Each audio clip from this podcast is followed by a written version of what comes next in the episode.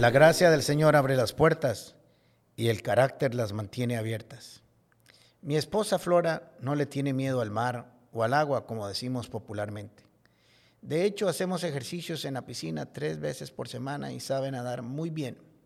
Pero no le gustan mucho los deportes o actividades acuáticas, sobre todo en el mar. A ella le gusta estar más tranquila en la orilla, sin mucho oleaje, teniendo una linda conversación. En cambio, a nuestros hijos y a mí nos gustan las actividades marítimas, andar en jet ski, montarnos en la dona y en la banana, esos inflables que jala una lancha. Es más, uno de ellos, el menor, hasta es surfista. Una de esas actividades que siempre quisimos hacer como familia fue snorkelear. Nosotros tres, los muchachos y yo, lo hacíamos regularmente, pero con Flora no lo habíamos logrado. La razón es que en una oportunidad intentamos snorkelear con ella en un lugar donde el mar estaba un poco revuelto, la verdad. Había mucha arena suelta y mucho sedimento, y por lo tanto había poca visibilidad. Y eso es entendible, produce una inseguridad terrible en el fondo del mar y no disfrutó para nada. Claro, esa mala experiencia no le dejó ningún deseo de volverlo a intentar. Decía que no se veía nada, que no valía la pena y que no era tan bonito como nosotros decíamos. En una oportunidad y de manera casi casual, terminamos de vacaciones en una isla en el Caribe. Y por esas cosas de la vida nos ofrecieron un tour para snorkelear y nos apuntamos. Flora nos advirtió y dejó muy claro que ella se quedaría en la embarcación mientras nosotros nos sumergíamos y que no bajaría el agua porque no le gustaba. Salimos al lugar donde habíamos o haríamos la, la inmersión y como una media hora después llegamos. ¡Wow! Aquel lugar era paradisiaco, nos dejó sin aliento. Era como esos lugares que salen en las películas de las aguas color turquesa, cristalinas, arena blanca, como una piscina gigante con una visibilidad casi ilimitada. Entonces las cosas empezaron a cambiar. Le pregunté que si quería probar en ese lugar y me dijo que sí, que ahí sí, que parecía un lugar muy bonito. Así que se puso su careta y se sumergió y no llevaba ni 30 centímetros de profundidad cuando, ¡puf!, comenzó a observar aquel espectáculo bajo el mar. Peces de todos colores, plantas, corales y aún muchas personas en el fondo del mar practicando buceo en aguas más profundas. Cuando me di cuenta iba bajando a toda velocidad y claro, al final del día ella era la que no quería salir del agua o regresar. Fue tal el impacto de esa experiencia en nosotros que cuando regresamos a nuestro país tomamos la decisión de obtener una licencia de buceo y así lo logramos los cuatro. Recordando esa experiencia me puse a reflexionar que así sucede muchas veces en nuestras vidas.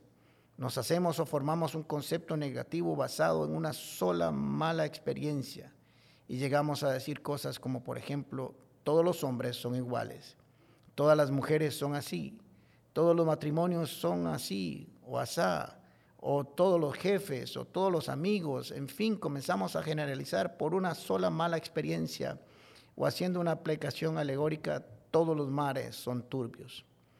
Flora, basada en su primera experiencia, había determinado, y con mucha razón, por cierto, que toda actividad de snorkelear sería igual en cualquier lugar.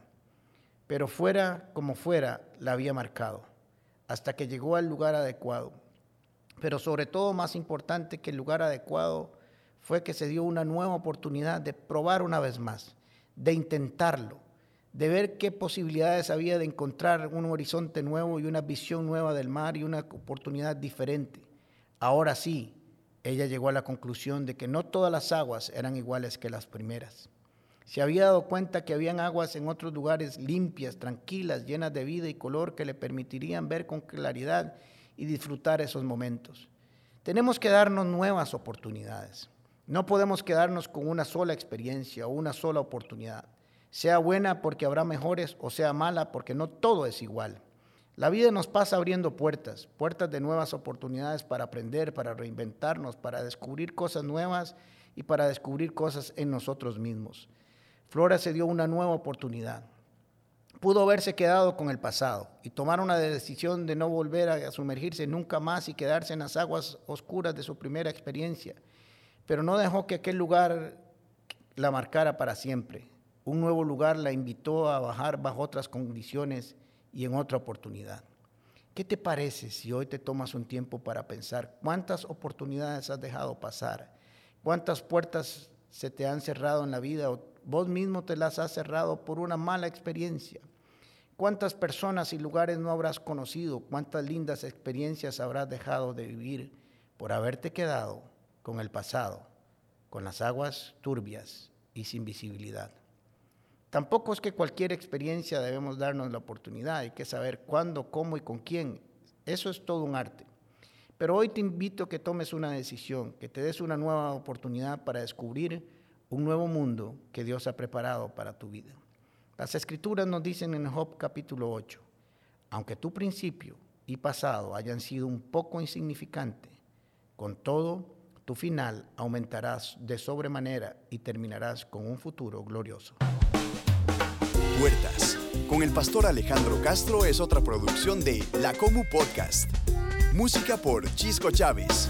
Temas de Luis Fernando Caravaca y voz adicional de Jorge Vindas. Y si no lo has hecho todavía, suscríbete a Puertas el Podcast en Spotify o iTunes Podcast. Puedes seguirnos en nuestro Facebook, Instagram o YouTube como Comunidad Paz. Recordad, Paz se escribe con S. ¿Sabes por qué?